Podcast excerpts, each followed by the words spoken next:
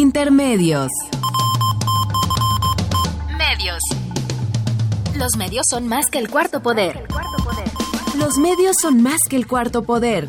Intermedios. Con Tania Rodríguez y Juan Manuel Valero. Tania Rodríguez y Juan Manuel Valero. Intermedios. Fábrica inigualable de héroes y villanos. Intermedios.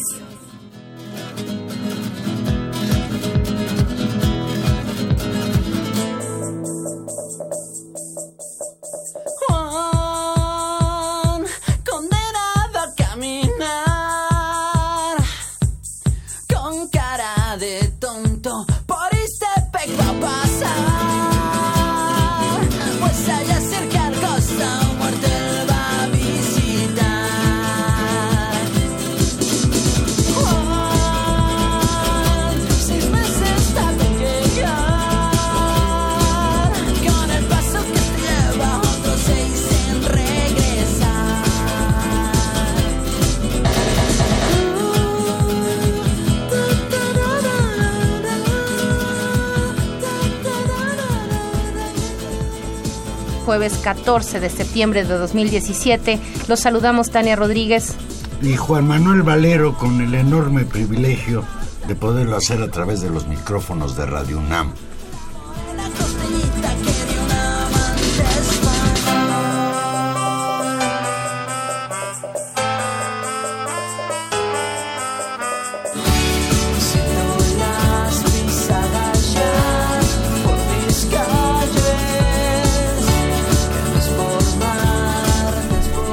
Valero. Estamos, Tania, de entrada toda nuestra solidaridad con los pueblos de Oaxaca y Chiapas que están padeciendo las consecuencias del sismo que azotó al centro y al sur del país el pasado jueves. Nos íbamos de aquí, Tania, y a las 12 de la noche nos tembló.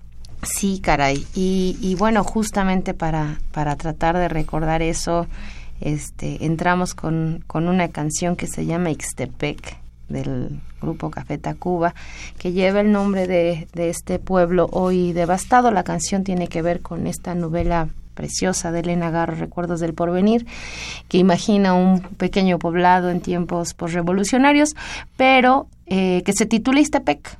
Y hoy Ixtepec es, es, es un buen representante del dolor y de la crisis que generó este temblor que, como tú dices, a las poquito antes de las 12 de la noche sacudió 49 horas. sacudió eh, este país con una sensación, por supuesto, de enorme temor en la Ciudad de México y en muchos otros lados, y eh, a las horas nos fuimos enterando y al paso de de los días de la enorme devastación que dejó particularmente en las zonas de Chiapa y de Oaxaca.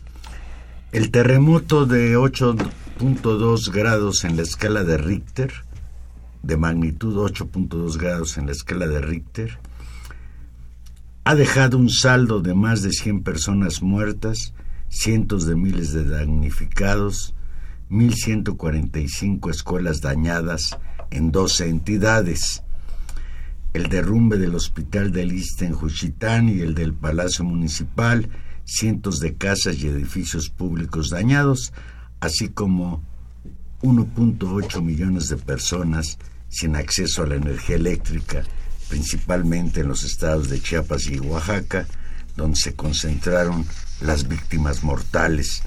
El fenómeno natural que se sintió con fuerza en la capital del país, aquí en la Ciudad de México, cerca de medianoche del 7 de septiembre generó afectación en 76 planteles de la Ciudad de México, dos de ellos con posibles daño estructural. Y bueno, Tania, después del sismo de 8.1 grados en la escala de Richter, que sacudió también gran parte del centro y sur del país en 1985, este fue un temblor de mayor magnitud ¿Cómo explicar que no tuvo las consecuencias en la Ciudad de México de aquel de 85?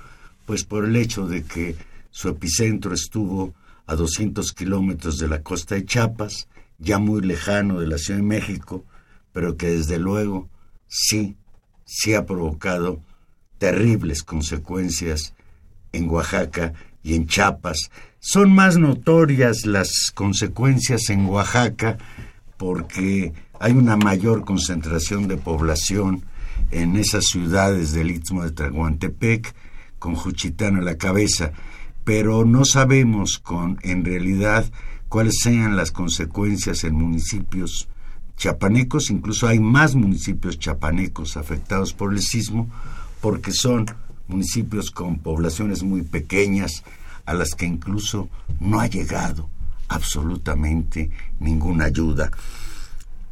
¿Cómo te fue de temblor a ti, Tania? Ay, pues la verdad, como, como buena parte yo creo que de la, de la población chilanga, pues muy asustada, preocupada. Debo decir ahí, ahí varias cosas eh, y que creo que es una sensación constante y que ha estado he discutido durante todos estos, este, ese fin de semana que fue además de, de, huracanes y que veníamos de estas situaciones también de lluvias muy fuertes en la Ciudad de México. Y creo que ocurren dos cosas. Uno es esta sensación, creo, muy compartida de, de preocupación, de miedo, incluso yo diría de vulnerabilidad ante fenómenos que nos rebasan.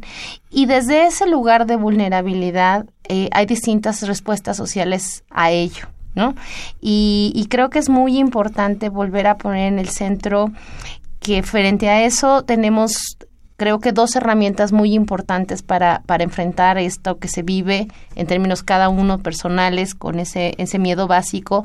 Eh, dos herramientas muy importantes. Uno, de veras es la ciencia. Y la otra es, por supuesto, la comunidad, la construcción, la participación comunitaria y ponernos eh, en conjunto y saber que lo que venga lo tenemos que enfrentar juntos y la organización.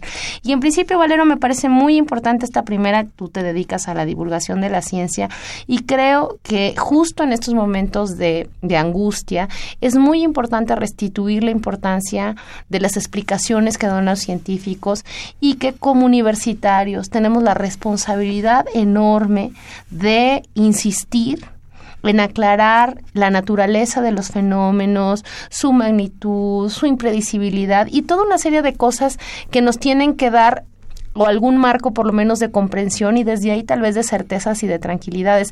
A mí me preocupa mucho la circulación masiva que se explica por el miedo en las redes sociales, de una serie de de, despropósitos con respecto a que prepárense porque mañana va a temblar. No sé, ¿tú cómo lo ves, Hay dos cosas que son muy importantes que nosotros tengamos en cuenta cuando pues deberíamos tener como población, nada más por vivir en territorios de altísimo riesgo, una conciencia científica, una cultura científica. Los movimientos como el que sucedió el jueves a medianoche tienen que ver con movimientos y choques de las llamadas placas tectónicas. En este caso fue un choque entre las placa, la placa de Cocos y la placa del Caribe, que generan pues eh, una liberación de energía verdaderamente brutal. Los fenómenos sísmicos de gran magnitud tienen que ver con movimientos de grandes extensiones de tierra en la corteza terrestre. Y por supuesto nada tiene que ver con, que el, el rayo del sol. Por ahí hubo un charlatán, creo que se Beckman, que con aire científico... Pseudocientífico. Empezó a decir que el temblor que sucedió el jueves tenía que ver con el sol, con quién sabe qué manchas solares, etcétera. Y desde luego esto es falso. Y lo más grave de las disertaciones de este sujeto es señalar que había predicciones que permitían señalar que en breve habría un nuevo sismo de características similares. Por desgracia, la ciencia no tiene hoy capacidad de poder predecir, con precisión cuándo en dónde y a qué horas va a haber un gran sismo. Obviamente los sismólogos siempre han señalado que hay que estar preparado para un gran sismo. Ahora recuerdo incluso al excelentísimo investigador del Instituto de Geofísica de la UNAM, el doctor Sinalomnis, ya desaparecido hace poco murió, que lo conocí, por cierto, en 1985, que hacíamos la revista El CONACIT, y él me señaló que era probable que en estas zonas se diera un gran sismo. Yo no sé, sería cuestión de ahora preguntarle a los sociólogos si este es el gran sismo que o los sismólogos. Ojalá los sociólogos pudiéramos responder eso. Pero, no, hombre, a los sociólogos no les puedes preguntar nada. Porque, no, saben nada de nada. No, a los sismólogos. Y es muy grave que este tipo de patrañas de pseudociencia contribuyan a generar más pánico entre la población. Y a mí me sorprendió mucho, Tania, que me llegaran comentarios de amigos que yo consideraba que pues tenían una mínima cultura científica, que me preguntaban si esto era cierto o no lo era. Y es gravísimo. Y eso, eso yo, yo lo explico, y por eso ah, también nos parecía importante señalar esto y poner esto por delante, porque creo que se explica por, por la enorme sensación de vulnerabilidad que desde un contexto pues de un quiebre de instituciones, de la, de la crisis acumulada que lleva este país, más efectivamente todos estos fenómenos que se están presentando, pues nos llevan a tener miedo y que una y que la, pero digamos señalar donde estos elementos pueden ser más creíbles eh, o más, eh, la digamos, la gente en la desesperación o en, esta sensación asume estos discursos. Lo que hay que poner por delante es, yo diría, justamente tengamos de esas dos herramientas que están ahí muy importantes. Uno, lo que nos puede decir la ciencia con respecto a las explicaciones y dos, por supuesto, todo el ámbito que tiene que ver con apostar por las relaciones sociales, por la cooperación, por la solidaridad en estos, en estos momentos y por construir en cierta medida comunidad para soportar eso. Y en ese contexto, Juan Manuel, por supuesto que también hay una enorme crisis y al terremoto, terremoto, eh, lo acompaña una sacudida que nos sigue acompañando cada vez que vamos viendo estas notas y que por supuesto sacude más a gente que lo padece y que de cualquier manera estaba en una situación vulnerable y dolorosa, que es eh, la poca efectividad con la cual logramos responder ante estas situaciones. Y cuando lo digo logramos, también estoy pensando y fundamentalmente que la queja de las poblaciones es la exigencia de que el gobierno aparezca en tanto pos la eh, después de la tragedia. Y hay que decirlo también en términos de ninguna protección mínima previa en múltiples poblaciones, las características de la forma de vivir y de los terrenos, de las casas, de los sistemas de comunicación que hacen evidente la necesidad de, de acompañar a estas poblaciones que como ellos mismos dicen, particularmente en el estado de Oaxaca y en algunos casos de Chiapas, donde todavía no se ha podido ni siquiera llegar, es que la ayuda no llega y que hay una sensación de abandono. Oaxaca es el estado más lastimado, como lo decíamos, de acuerdo con el gobierno estatal, más del 80% de los habitantes del istmo de Tehuantepec están damnificados. Los municipios con mayores afectaciones son Juchitán, Unión Hidalgo, Escaltepec y Astata. Y ayer la población afectada, en relación a lo que señalaba Tania, por el sismo en Oaxaca, acusó el abandono gubernamental afectados por sismo en Oaxaca, la ayuda no llega, reclaman. Y aquí mira Tania nuevamente pues las enseñanzas del temblor de 1985 uno de los grandes eh, cuestiones que lastimó muchísimo fue que el gobierno federal se quedó pasmado, en aquel entonces gobernado por Miguel de la Madrid, y ante el desastre, ante los edificios colapsados, los damnificados en la Ciudad de México, cabe recordar aquí que fue la sociedad civil, fueron los propios pobladores de la Ciudad de México quienes asumieron el papel del rescate, el papel de actuar frente a la contingencia.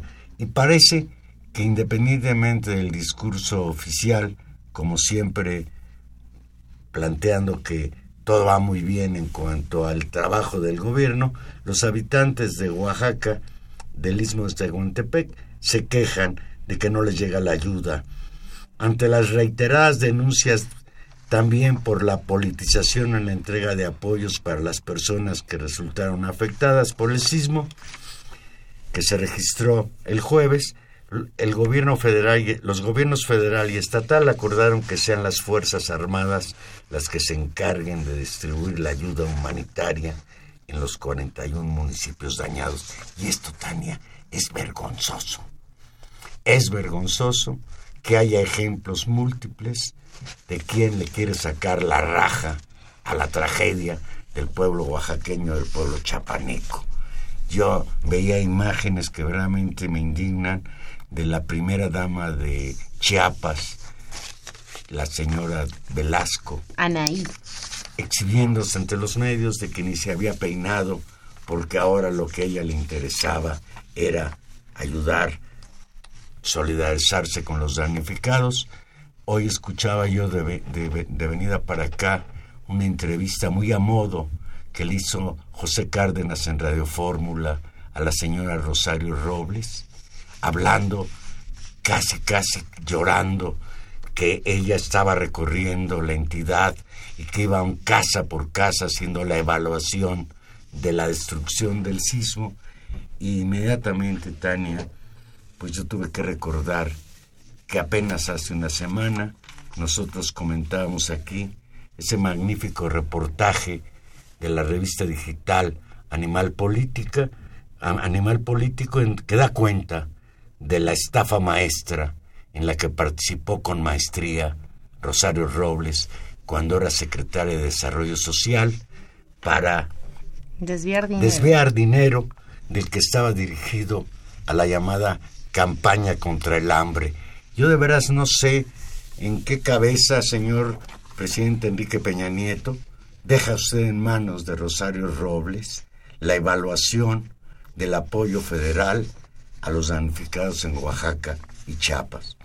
Sí, es, es la verdad eh, lamentable. Hemos visto eh, toda esta semana, particularmente después, yo diría casi del, del lunes, eh, la participación activa del gobierno federal tratando de, de, restituir pues esta falta mayor de lo como decíamos hace un momento de por qué manera en un territorio muy afectado eh, históricamente. Tenemos sí no.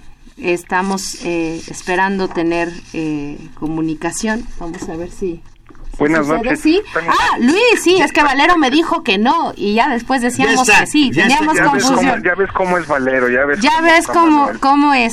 Tenemos en la línea Luis Hernández Navarro. Buenas noches, Luis. Buenas noches, Tania. Buenas noches, Juan Manuel. Coordinador editorial de la jornada, eh, usted lo conoce. Y Luis, hablábamos, hablábamos contigo y nos importaba mucho porque tú conoces bien esos, esos territorios y escribiste un, un muy emotivo artículo el martes pasado titulada Oaxaca está en pie. ¿Cómo, cómo van las cosas en Oaxaca y en Chiapas, Luis? Bueno, primero, eh, la magnitud de la devastación y de la tragedia es impresionante, ¿no?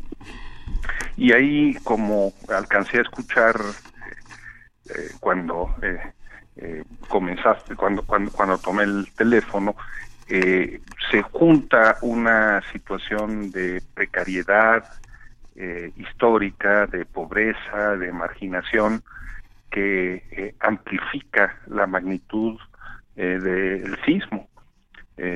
porque a pesar de lo que se dice, no tembló igual para todos. Eh, el sismo parece que persigue a los más pobres, Luis. Así es, eh, finalmente acaban siendo los más vulnerables, ¿no? Y, esa vulnerabilidad aparece eh, en toda su crudeza en circunstancias como, como estas. Luis, a diferencia del discurso oficial que habla de que la, la sociedad se acerca y, y, a, a, que la papachen los funcionarios que andan por ahí tomándose fotos. Tú hablas en tu artículo Oaxaca está en pie de la desconfianza ciudadana hacia funcionarios y políticos. Hablas de que esta desconfianza es profunda. Platícanos sobre la confrontación entre los damnificados y el gobierno. Mira, yo creo que eh, hay eh, las dos cosas. Primero, eh, hay una enorme necesidad por parte de los damnificados. Hay gente que no solamente no tiene casa, sino que sus pocas eh, pertenencias están en peligro de ser robadas, está teniendo que dormir afuera porque a pesar de lo que se diga, la presencia del ejército no ha garantizado la seguridad, y menos en un lugar como Juchitán, donde se ha asentado el crimen organizado y distintas bandas en los últimos años, gente que no tiene suficientes alimentos, y no hay que olvidarlo, pues mucha de esa gente vive al día, ¿no? Y de repente eh, todos estos días no han tenido posibilidad de ganarse su manutención. Entonces, esta eh, debilidad pues lleva a, acercarse necesariamente a quien pueda ofrecer una eh, un algo para salir adelante. pero al mismo tiempo, lo que hemos visto, sobre todo considerando, digamos, la larga tradición de lucha que tienen el, pueblo juchiteco, la gente en el istmo. No hay que eh, olvidar experiencias de organización tan importantes como las de la COSEI eh, a finales de los 70, principios de los 80, ¿no? que llegó a ser eh, uno de los primeros municipios gobernados por una fuerza de izquierda y con un proyecto de recuperación de la identidad cultural muy fuerte, o más recientemente la lucha en contra de las de los pueblos mareños, de los pueblos guaves, o sea, hay toda esta tradición de lucha, entonces hay también eh, esa cara de la eh, desconfianza hacia las autoridades gubernamentales, una cara que eh, vimos en toda su crudeza en la impugnación, en el abucheo que el señor Aurelio Nuño se llevó en Juchitán y a tal punto que eh, tuvo que dejar de hablar y pedirle al gobernador Alejandro Murat que eh, le saliera el quite para eh, quitarle la inconformidad y el enojo de la gente, ¿no? Pero prácticamente casi todos los funcionarios que han pasado a tomarse la foto por allí han tenido que sufrir hechos a lo mejor no tan eh, intensos, pero sí de eh, impugnación y de demanda eh, de los pobladores de, atención ya y de enojo por esta actitud de ir ahí nada más sencillamente a, tomarse la foto. Entonces, creo que están esos dos elementos cruzados. Luis, el, el sismo ocurre a días, creo que un día antes, de, un, de una nueva etapa, un nuevo escenario de confrontación entre el gobierno federal y la sección 22 de la Coordinadora Nacional de Trabajadores de la Educación. Recuerdo incluso, creo que fue un día antes, una visita de Peña Nieto a la capital, a Oaxaca, donde hubo una protesta de los maestros eh, expresando su repudio a la presencia de Peña Nieto y la respuesta del gobierno federal, hay quien dice incluso por órdenes expresas de Peña Nieto, fue reprimir de manera bárbara las manifestaciones de protesta. Platícanos, ¿qué pasa con la gente, con los maestros ante una catástrofe del tamaño de la que hoy sufre Oaxaca?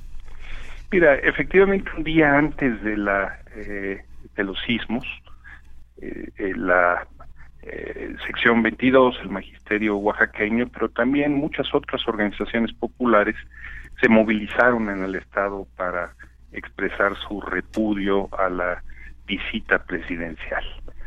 Y eh, esa movilización fue violentamente reprimida. hubieron casi una treintena de gentes detenidas que finalmente fueron liberadas y muchos otros golpeadas. Las imágenes de los policías pateando en el suelo hasta la inconsciencia algunos de los manifestantes eh, quisieron ser desvirtuadas diciendo que eran escenas que se habían producido en el año 2015 con el Gabino Cue, pero, pero sucedieron en ese momento.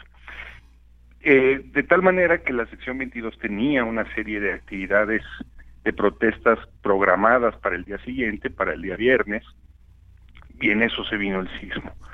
Y eh, yo creo que con un gran, con grandes reflejos, con mucho instinto político, la sección 22 eh, suspendió eh, esas movilizaciones de protesta y decidió concentrarse en eh, llamar a organizar la solidaridad. Y es así como prácticamente en todo el territorio oaxaqueño, como iniciativa de los maestros, comenzaron a organizarse centros de acopio y de traslado de, alimentos. La sección 22 también trazó la orientación de que los maestros se incorporaran a las tareas de vigilancia, a las tareas de, seguridad, eh, a las tareas de eh, documentar eh, el estado de las, de las instalaciones. y así ha sido durante todos estos días la solidaridad de los maestros hacia los damnificados no cesa y hay múltiples testimonios que han sido convenientemente eh, invisibilizados por una parte de, la prensa nacional. Eh, pero hay un incidente al que quiero hacer referencia, eh, porque ha estado en el, centro de, la discusión parte del día de ayer y el día de hoy. Y es que la sección 22 también lanzó la orientación de impedir la entrada a las escuelas de personal del CONAFE, un, eh, un organismo educativo que no tiene eh, facultades ni, capacidad para poder eh, observar y documentar el grado de deterioro de las instalaciones escolares, primero, y segundo, que tiene y de el, el, personal que manda el IEPO. Y de esto se valió el secretario de Educación Aurelio Nuño para decir que la sección 22 estaba boicoteando las y eh, tareas de, rescate y poniendo en peligro a, la niñez y a las escuelas, etcétera, etcétera. Eh, esto es falso. Lo que hizo eh, la sección 22 no se ha opuesto a que el personal técnico calificado entre a las escuelas para documentar eh, su grado de deterioro. Lo que ha dicho simple y sencillamente es que esos otros operadores que van allí a otra cosa van a tratar de impulsar el programa de escuelas al 100 de manera escondida eh, en lugar de eh, eh, promover que el programa de del FONDEM para atender los desastres sea quien se haga cargo de la reconstrucción de las escuelas eh, lo, lo, que han hecho es, es, eso, es, es eh, eh, impedir esa, esa entrada, pero en ningún momento la entrada del personal técnico calificado. Luis, en tu artículo señalas que como una muestra de que la sección 22 de la CENTE decidió detener su confrontación con el gobierno federal y volcarse al apoyo de las comunidades, pues son los centros de acopio que incluso ha abierto la gente en la Ciudad de México y tú señalabas que el mismo 9 de septiembre salieron, salió el primer camión cargado con más de 16 toneladas de víveres, medicamentos y agua que la sociedad civil les hizo llegar. Incluso yo he oído comentarios aquí en el Distrito Federal que si vas a ayudar, pues mejor llévaselos a la gente, porque no vaya a ser que se los llevas al PRI, se los vayan a robar. Bueno, efectivamente esos eh, centros de acopio se han instalado en la ciudad de Oaxaca pues, prácticamente eh, en todas las, las zonas eh, escolares y en la Ciudad de México. No son las únicas iniciativas relevantes de corte ciudadano. el maestro Francisco Toledo ¿no? También abrió, abrió eh, una, una cuenta y está eh, junto con la gente del Yago eh, y, y, el, el, archipiélago de organizaciones civiles y de artistas que con los que él trabaja están haciendo una labor de solidaridad y de apoyo encomiable. sin ir más lejos, están haciendo iniciativas tan sencillas como promover la formación de comedores populares. Resulta que la gente en, el, en el istmo no está acostumbrada a, no le gusta comer comida enlatada. Si no hay de otra, a lo mejor la comen, ¿no? eh, y no quieren eh, atender muchos de ellos a los comedores comunitarios que ha instalado el ejército. No, no, no. El maestro Toledo, junto con otros artistas, impulsaron una red de comedores populares en donde lo que se guisa son los alimentos frescos locales de la, de la región, los alimentos que la gente está acostumbrada a comer. Eh, y las mujeres guisan gratuitamente, solidariamente, para sus vecinos, ¿no? Y los vecinos finalmente acaban aportando, los que tienen algo que aportar, eh, una cuota solidaria para seguir adelante con este proyecto. Pues estamos hablando eh, de, iniciativas de esta naturaleza que se están realizando en, todo Oaxaca de manera muy importante. Luis, a mí me llaman de, de, esta, de estas explicaciones que nos das, me llaman la atención dos cosas y quisiera hacerte eh, dos preguntas. La primera tiene que ver con esto eh, que se ha señalado, que se ha marcado también mucho en los medios de comunicación, que es la preocupación por la seguridad y por la rapiña. A mí me parece, y tú dabas ahora en explicación y te pediría que profundizaras en eso, me parece que es un elemento nuevo que ha empezado a aparecer en otros casos donde habíamos visto tragedias. Te acordarás, hace algunos años lo vimos en una inundación en Acapulco, que por primera vez vimos actos de saqueos, ¿no? En este caso hay una preocupación por la seguridad. A mí me sorprende porque justamente reconozco la enorme densidad y tradición organizativa de esas poblaciones. Y me llama la atención, tú señalabas, el tema ahí es que hay un elemento que yo diría es un elemento nuevo que agrava muchas de las situaciones de vida en sociedad, que es la presencia del crimen organizado. Te pediría un, comentario a eso. Sí, efectivamente, el istmo oaxacaño se ha convertido en un territorio de operaciones privilegiado del de, el crimen organizado y de distintas bandas delincuenciales. Eh, esto se ha venido documentando tanto por la prensa local como por la prensa nacional, eh, con, todo lo que significa en términos de eh, inseguridad, y, eh, violencia, etcétera, etcétera. Cuando se viene los sismos, y viene la tragedia, pues esos rateros y esos criminales siguen ahí, ¿no? Y en una situación de desconcierto y, de caos. A, la gente se le caen las casas no o, se, dañan severamente. No pueden vivir dentro de las de las casas pero tampoco pueden eh, abandonarlas eh, por eh, que corren peligro sus pequeños bienes que tienen no la televisión el horno de microondas el refrigerador eh, todo eso de repente está eh, bajo el, la amenaza de que, de, que desaparezca. Entonces la gente está eh, viviendo ahí en las afuera de, de, las casas. Pero eso no es suficiente tampoco, ¿no? de tal manera que en distintos barrios se han comenzado a organizar grupos de vigilancia ciudadana para frenar el, el pillaje. Esto es muy interesante porque eh, lo primero que uno piensa es que ese despliegue masivo eh, que se ha anunciado el ejército habría sido suficiente para funcionar como una fuerza de disuasión en contra de estos criminales y, y pues no es así, no fue, no fue así. Eh, de tal manera que la autoorganización ciudadana ha tenido que expresarse eh, en este terreno de la seguridad y en el, básicamente en el terreno del abasto. Claro. La otra pregunta que te quería hacer, Luis, y, tiene que ver con, con, una, con una tesis que tú has estudiado mucho y que se ha discutido mucho desde hace años, que es esta tesis de Naomi Klein sobre la doctrina del shock y sobre cómo en algunos momentos y en algunas situaciones eh, especies de catástrofes naturales, ellos se refieren al tsunami ahí en, en Asia o a incluso el, el Katrina en Nueva Orleans, sirvieron para restituir, digamos, y reacomodar los sistemas de relaciones e incluso de propiedad eh, en esas sociedades afectadas.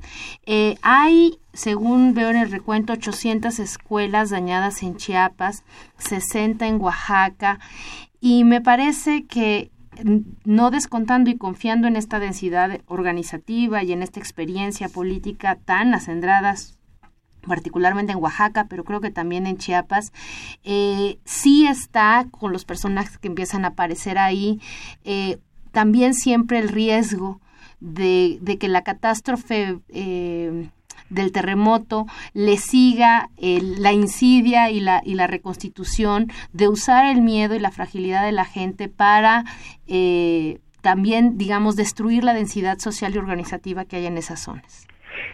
Mira, lo que hemos visto muy claramente eh, son escenas de rapiña política. Los eh, funcionarios públicos aterrizando como si fueran en un, ejército de ocupación y operando para eh, eh, como pasarela política de cara al 2018, pero también para organizar sus propias clientelas. Uno de los ejemplos más escandalosos es lo que hizo el presidente del Congreso Estatal, el priista Samuel Huitrón, ¿no? que eh, organizó la eh, distribución de despensas con su nombre, con el logo del PRI, etcétera, etcétera.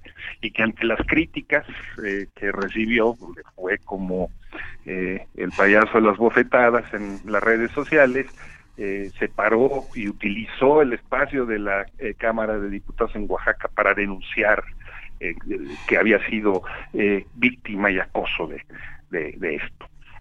Pero efectivamente el, eh, la operación del, del, gobierno federal asemeja a la de una especie de ejército de ocupación.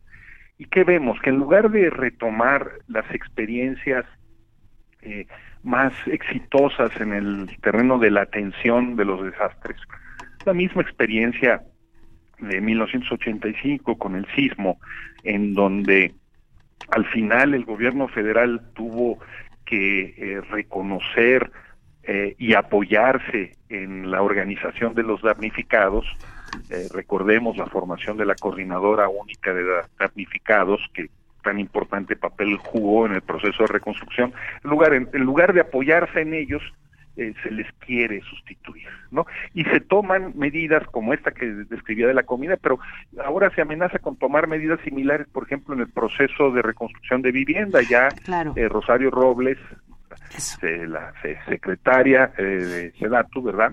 anunció que se iban a construir casas de 50 metros cuadrados.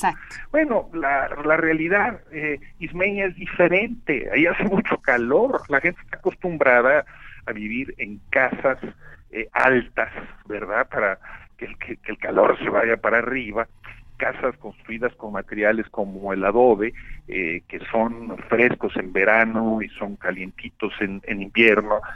La gente construye eh, corredores para tumbar ahí la hamaca y recibir el fresco e invariablemente pues tienen su patiecito, eh, estoy hablando incluso de la gente más humilde donde siembran su palma o su tamarindo, ¿no? Este, bueno, pues de repente toda esa experiencia organizativa en el terreno urbano y de construcción de vivienda, este, eh, en, en, donde lo que los damnificados están comenzando a reclamar son materiales para hacerse y, y, apoyos para hacerse ellos cargos de la reconstrucción, dicen, no, pues que vengan las compañías. Pues claro, pues ahí está el negocio, ¿no? Claro. El negocio para los cuates, las comisiones, etcétera, etcétera, tan convenientes en, de cara al 2018. Luis, ayer regresó el presidente Enrique Peña Nieto a Oaxaca, a la zona más dañada, y desde allá llamó a la mayor solidaridad con, con el pueblo oaxaqueño afectado. Él dice que no siente que sea suficiente y por otro lado llamó a los medios de comunicación a volverse menos señaladores y críticos y que en lugar de andar criticando al gobierno sean sembradores de mayor solidaridad y conciencia en las afectaciones que hay en los estados de Oaxaca y Chiapas. ¿Qué le responde a Peña Nieto, Luis? Bueno, yo no veo contradicción entre llamar a la solidaridad, convocarla, porque efectivamente hace falta la magnitud de la tragedia. Estamos hablando de un universo de 800 mil, un millón de personas, ¿no? Estamos viendo además eh, partes donde ah, están las luces eh, de, los medios eh, porque son más fáciles de llegar, es más fácil llegar allí este, iluminadas, pero también partes como la Sierra Mije Zapoteca, donde los caminos están destruidos, la gente no puede salir, no hay electricidad, este, hay una situación dramática y que no ha sido suficientemente atendida. Entonces, no veo la contradicción entre llamar a la solidaridad y mostrar eh, la realidad eh, de lo que eh, está sucediendo en el istmo, la inconformidad de los damnificados con la insuficiencia de lo que se está haciendo. eso no se puede tapar, no se debe tapar, porque precisamente en, en, esa, en, en, en, la comunicación de esa eh, ese malestar y esas experiencias de organización eh, al margen del gobierno está eh, la, posibilidad de, resolverlo. Es como si queremos negar la enfermedad, pues simple y sencillamente negando sus síntomas, ¿no? Luis, algo que quieras agregar, algo que no te hayamos preguntado y que tú quieras decir para cerrar esta plática. Pues insistir en la necesidad de la solidaridad, del comportamiento ejemplar del, pueblo oaxaqueño. Es un pueblo extraordinariamente eh, organizado eh, y eh, en apoyarlos en esa iniciativa desde sus organizaciones independientes como la sección 22 o como eh, los centros de, de acopio eh, de, recepción de recursos del maestro Francisco Toledo. Luis, te agradecemos muchísimo y seguiremos en contacto. Hoy, hoy nos tocó de hablar de algo que, pues, que nos tiene verdaderamente muy preocupados y conmovidos, las consecuencias bárbaras de este sismo de 8.2 grados en la escala de Richter. Gracias, Luis. Eh, gracias, Valero. Gracias, Gracias, buenas, noches.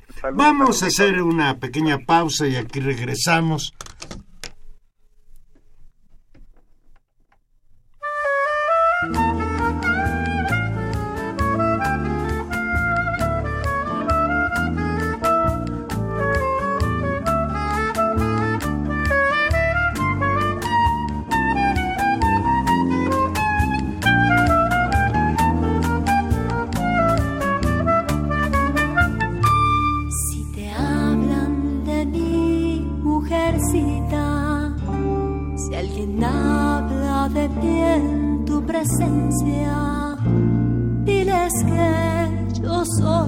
Negro santo. Diles que yo soy tu negro santo. Yo soy un feo, un feo que sabe amar con todo su corazón y te quiere de verdad. Yo soy un feo, un feo que sabe amar con todo su corazón y te quiere de verdad.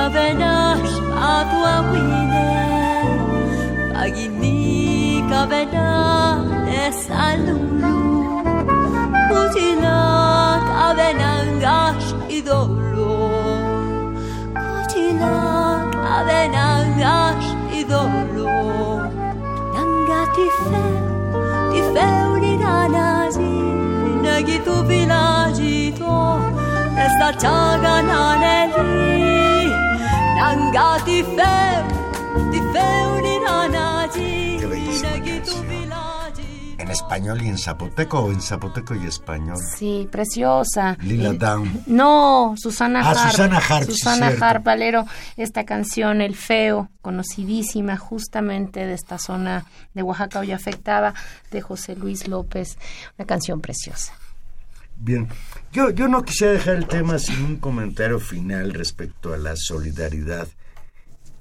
Yo sí creo que cuando las cosas pasan aparentemente lejos, cuando está uno acá en la Ciudad de México y no percibe lo que está pasando en Oaxaca, en Chiapas e incluso en zonas del estado de Tabasco, uno suele minimizar el tamaño de la tragedia.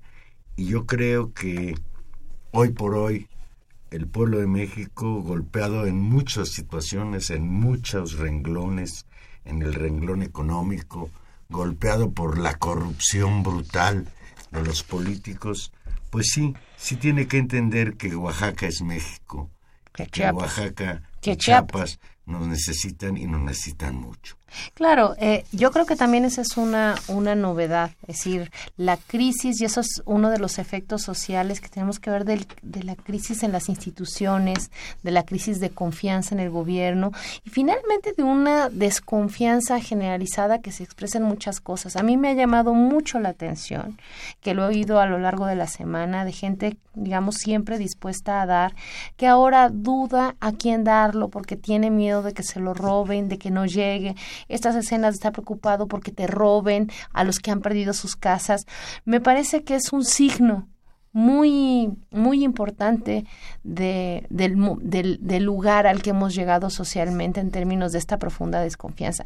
Y no es no es inventada, es decir, son muchos años, son muchos episodios y creo que se reflejan en múltiples síntomas. Esta semana, Juan Manuel, tal vez para, para ir complementando esta, el programa con información de índole política. Esta semana se dio a conocer un estudio, eh, la encuesta del Centro de Investigación PEU, en el cual Peña Nieto es reprobado por 69% de las mexicanos y 72% considera que el PRI es una pésima opción.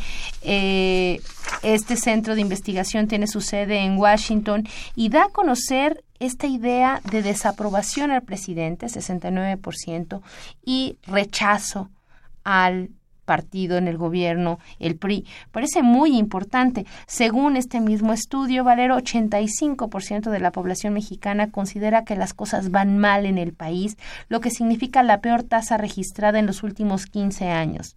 Mientras que 7 de cada 10 mexicanos afirman que la situación económica es mala e incluso la mitad considera que es muy mala.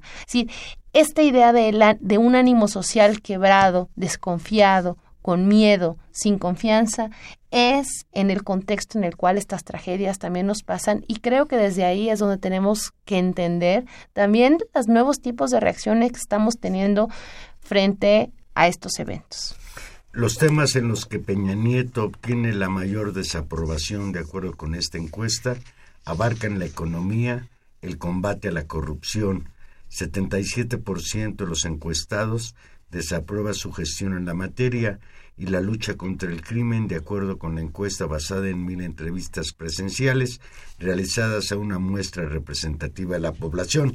El Centro Este de Investigación PEW es un reconocido centro apartidista con sede en Washington, Estados Unidos, que realiza encuestas de opinión, investigaciones demográficas, análisis de contenidos y estudios sobre bases de datos.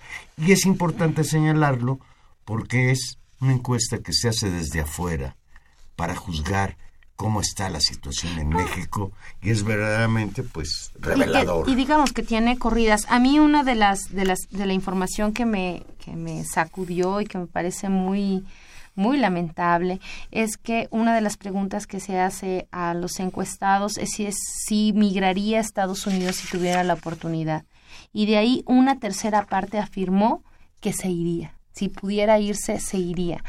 Creo que ahí hay eh, otro síntoma con respecto a la ausencia de proyecto de futuro y también, en cierta medida, a esta sensación de que lo que mejor que podría hacer es uno salir corriendo de la situación en la que está y, y no quedarnos a recoger el tiradero y alzar la casa, ¿no? Que eso es algo pues que también tenemos que hacer. antes de que Trump construya el muro. No, pero ya no nos podemos ir. ¿Tú sabes por qué invitó México, el gobierno de México, a Benjamín Netanyahu, el primer ministro israelí, a casi casi festejar con nosotros mañana el grito de la independencia. Este señor hace poco tiempo aplaudió la construcción del muro. ¿Y, y, qué viene a hacer a México este bárbaro delincuente? Cuando pienso en Netanyahu, por desgracia pienso en, la que está pasando Palestina. No, y en ese muro. de la arrogancia y, el, y la actitud del este gobierno israelí sobre ese pueblo. Y efectivamente ahí vemos los efectos contrastantes. Y además Israel hace pruebas nucleares, ¿no? ¿Por qué no han expulsado al, al embajador de Israel como al pobre de Corea? Que por cierto apenas va a llegar a Cuba porque el huracán se lo impidió Tremendo huracán le pegó a la isla Oye, cubana, ¿eh? también nuestra nuestra enorme Irma, cariño y solidaridad. El norte de esa isla, Camagüey, Santa Clara, Ciego de Ávila, están devastados, Tania.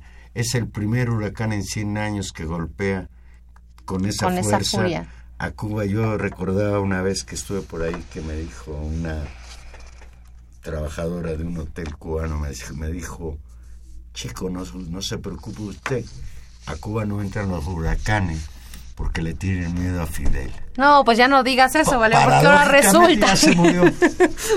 No solo le pegó muy fuerte a Cuba, le pegó también a varias islas del Caribe y pues también afectó de manera grave, inundó la ciudad de Miami en Estados Unidos, allá en la Florida, y también afectó a Tampa. Y hablando de huracanes, hoy pegó uno de magnitud 1, por fortuna, de categoría 1, en las costas de Guerrero, muy cerca de Acapulco.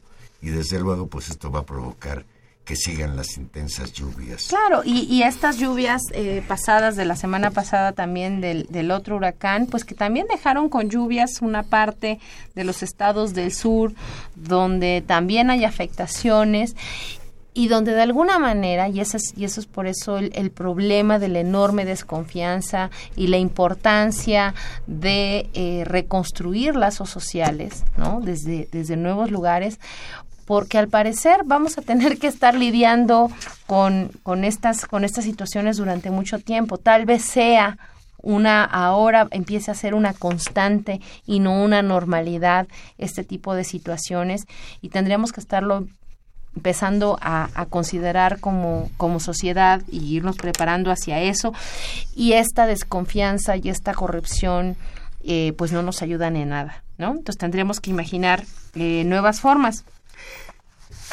Oí por ahí alguien que me dijo, pues es que lo que pasa es que nos está castigando Dios porque los mexicanos nos hemos portado mal últimamente. No, bueno. Pues, pero no castiga a los que se portan mal, castiga a los que a, a los que No, siempre bueno. se ha portado mal el gobierno con ellos. Exacto, a los más entonces pobres, a los más vulnerables. no, pues no, esa, Ojalá- ese ojalá argumento, ese se argumento no lo vamos, hacia otro lado. No lo vamos a, no lo vamos a validar.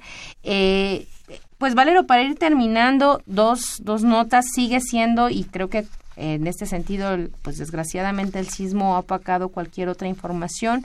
Hay un, las cifras de, de delincuencia y de criminalidad en el país van en ascenso. Eso está empezando a discutirse con la nueva información que salió esta semana y, y salió en buena medida de escena cuando sabemos que otra vez reiteradamente, incluso hay que decirlo, incluso la Ciudad de México, de manera reiterada se están viviendo cada vez más episodios de violencia en aumento.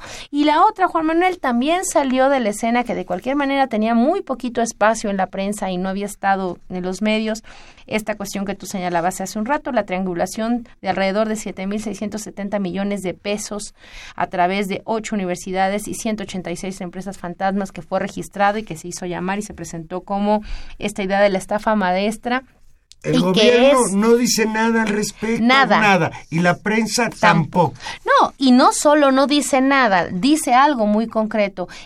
Eh, realmente es preocupante esta, esta tesis de la doctrina del shot de la que hablábamos con, con Luis Hernández Navarro, escrita por una eh, intelectual llamada Naomi Klein, dice que el capitalismo contemporáneo usa las desgracias este tipo de desgracias naturales para, digamos, revitalizar, privatizar, sacar ganancia y ganar.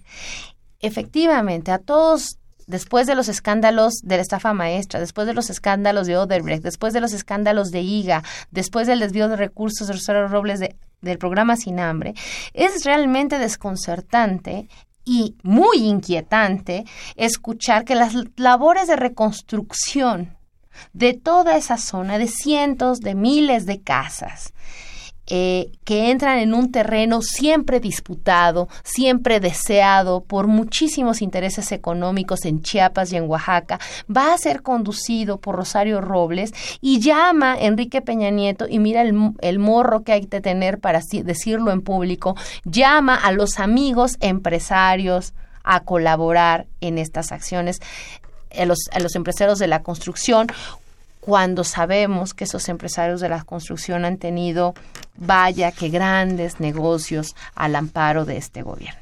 Ya no nos da tiempo, pero por, por ahí podríamos hablar de todo lo que salió a relucir con la construcción del llamado Paso Express bueno, en la ciudad de Cuernavaca, que en otro país hoy el secretario de Comunicaciones no estaría en su puesto, estaría en la cárcel. Claro. Literalmente. Por lo menos no es su puesto. Pues Tania, para, como decíamos Ibáez, para que documentar, nuestro, para que nuestro optimismo no decaiga, mañana toma posesión, haya sido como haya sido Alfredo del Mazo como gobernador del Estado de México. Nada más para que ustedes se den. Y para que entremos con optimismo a la inauguración en estos días del proceso electoral del 2018, que el, el INE, ya no es el IFE, el INE ha dado el banderazo y realmente, efectivamente, esta toma de posesión en el Estado de México que me imagino será un fiestón loco por parte de los priistas, eh, pues es un muy mal augurio. Dicen que hay una disputa muy seria entre el saliente Uriel Ávila y el entrante, el señor del Mazo, de quién va a dar el grito mañana en Toluca. Yo creo que le pertenece ya a Del Mazo. ¿Vas a ir al, al grito mañana, Tania? No, no voy a ir a ningún grito, Juan Manuel. Casi nunca hay razones. Yo sé que históricamente hay que festejar la independencia de 1821. Hay que luchar por la independencia. Casi que estamos en Eso de Viva México me suena hasta irónico, porque realmente lo que está pasando en México no hay nada que celebrar. Yo en ese sentido estoy hasta me dio gusto saber que Peña Nieto suspendió la cena. Ah, no, ya nada más faltaba. Pero la Por lo menos la pública, no sabemos la privada. Pues ya la escucharemos mañana. Y creo que también va decayendo, no sé ustedes, pero creo que este ánimo social decaído y roto también ha propiciado que hay, no sé, yo he visto menos banderitas y menos adornos en las calles que de costumbre. Sin embargo, vale la pena reflexionar sobre el interesantísimo, complejo, necesario pensar en las luchas y en la gesta de independencia. Así que pues pensemos en eso, leamos un buen libro, leamos historia, hablemos con nuestros hijos, cenemos rico, estemos con la familia y bueno, pues felices fiestas patrias a los que nos Y hoy en la noche, cuidado porque el agua que está arrastrando el huracán Max, que pegó en las costas de Guerrero, se va a venir para acá y seguramente va a llover en la noche en la Ciudad de México. Ya nos vamos, estuvimos hoy con ustedes en los controles técnicos. Socorro Montes, muchas gracias, Coco. En la producción, Gilberto Díaz Fernández y en los micrófonos. Tania Rodríguez, pues eso, eh, hay que, dentro de todo, hay que seguir haciendo país y nación, ¿no, Valero? ¿De qué nos queda? Aquí tenemos que, estar. Haciendo país y nación, y sí. Y comunidad. Si usted puede, ayude, ayude a la a los damnificados de Oaxaca y Chiapas ayudemos a que este trago amargo, amarguísimo, imagínate las gentes que no solo perdieron la casa, sino perdieron familiares. A sus familiares. No, es terrible. Es, Las historias son una terribles. situación muy grave y bueno, pues ya nos tenemos que ir. Adiós.